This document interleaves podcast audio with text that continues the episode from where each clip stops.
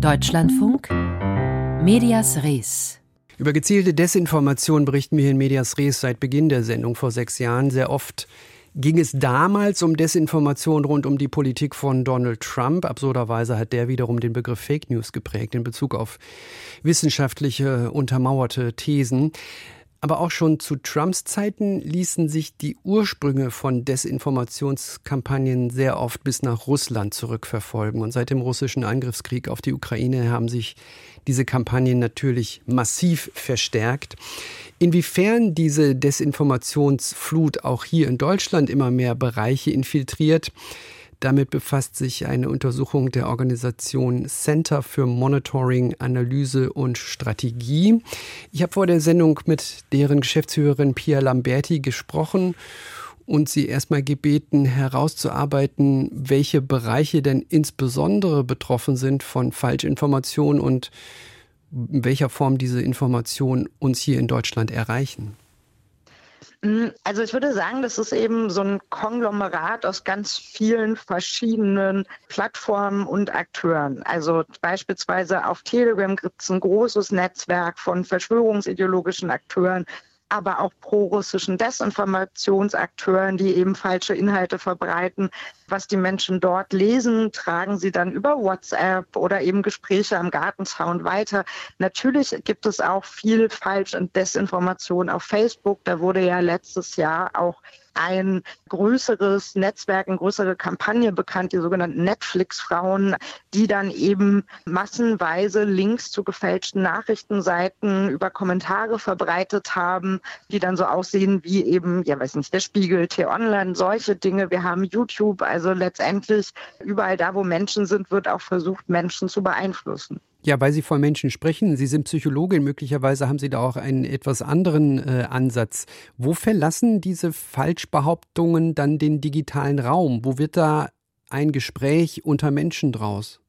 Also letztendlich ist ja diese Unterteilung in Online, Offline gar nicht mehr so richtig gut praktikabel. Also wir reden miteinander und gucken dann parallel vielleicht nochmal aufs Handy ähm, und das, was wir dann gerade gesehen haben, berichten wir entweder verbal oder verbreiten es. Dementsprechend ist das tatsächlich eine Mischung. Ähm, es gibt auch Analogakteure, die versuchen, Falschinformationen zu verbreiten. Es gab beispielsweise in der Pandemie groß angelegte Flyer-Kampagnen, dass Leute dann in ihren Briefkästen Zettel hatten voller Desinformation über die Impfungen und Verschwörungserzählungen. Es kann die Kneipe sein, es kann aber auch die Schule sein, der Arbeitgeber. Also das ist tatsächlich jetzt nicht so eng zu führen. Ich will jetzt nicht den Eindruck erwecken, alles ist falsch und man muss sich total beängstigen. Also natürlich ist das so nicht. Aber wir sollten das jetzt nicht nur aufs Internet fokussieren und reduzieren, wenn auch viele dieser Propagandakampagnen das Internet natürlich gezielt für sich nutzen und auch die Reichweite, die man dadurch eben schnell erreichen kann. Sprechen wir konkret über das Research Paper Ein Jahr russischer Angriffskrieg, die Rolle von Desinformation in Deutschland, was Sie rausgebracht haben. Geht es da immer darum, den russischen Angriffskrieg zu rechtfertigen und die Ukraine als eigentliche Bedrohung darzustellen? Oder was sind da primär die Inhalte? Ich würde sagen, russische Propaganda- und Desinformationskampagnen, die haben zwei große Ziele. Zum einen geht es eben darum, die Demokratien, liberale Demokratien zu destabilisieren, das Vertrauen zu untergraben und dann natürlich auch die Solidarität mit der Ukraine zu schmälern, hier eine Täter-Opfer-Umkehr stattfinden zu lassen. Also dass die Ukraine zum Aggressor wird, dass dann eben der Angriffskrieg legitimiert wird. Das sind so Dinge, die wir sehen. Es gab auch Kampagnen, die eben suggeriert haben, dass angeblich beispielsweise ein junger Russe ermordet worden wäre von ukrainischen Geflüchteten. Es kommt immer wieder vor, dass ukrainische Geflüchtete als aggressiv dargestellt werden, dass sie angeblich ein Haus niedergebrannt hätten. Also solche Dinge, um die Stimmung hier auch nochmal anzuheizen. Das sind die Inhalte, aber was äh, würden Sie sagen, inwiefern sich die Desinformationskampagnen seit Kriegsbeginn, also seit Februar 2022, äh, verändert haben? Also ich würde schon sagen, zum einen sind es mehr geworden, weil es eben auch ein ja, Mittel ist, was im Krieg nochmal begleitend genutzt wird. Und ich würde auch sagen, wir haben so eine Form von Fragmentierung von Desinformation. In Deutschland spielte ja RT.de oder viele kennen es als Russia Today noch eine relativ große Rolle, sei es bei den Pegida-Protesten, aber auch in der Pandemie. Und in der ersten Kriegswoche, dann kam es zu einer Sanktionierung durch die EU, weswegen es nicht mehr so leicht auffindbar ist oder nur noch über Umwege.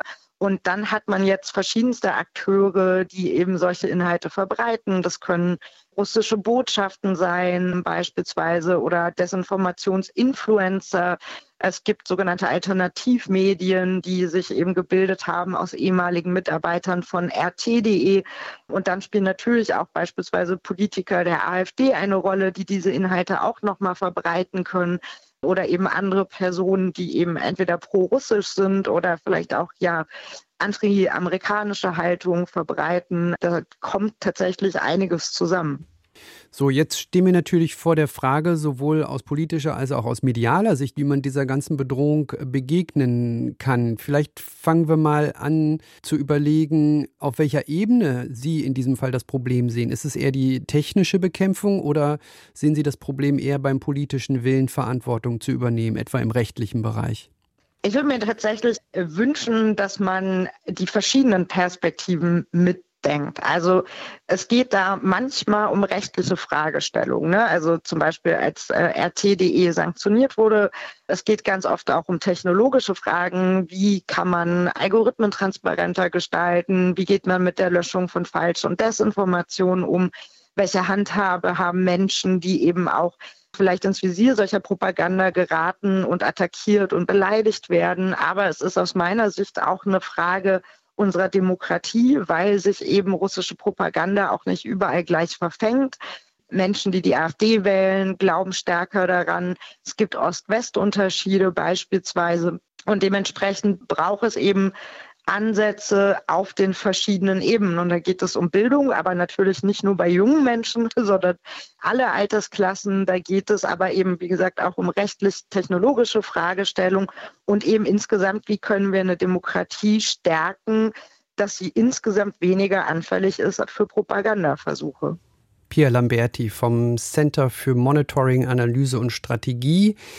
Anlass für unser Gespräch war das vom Center herausgebrachte Research Paper namens Ein Jahr russischer Angriffskrieg.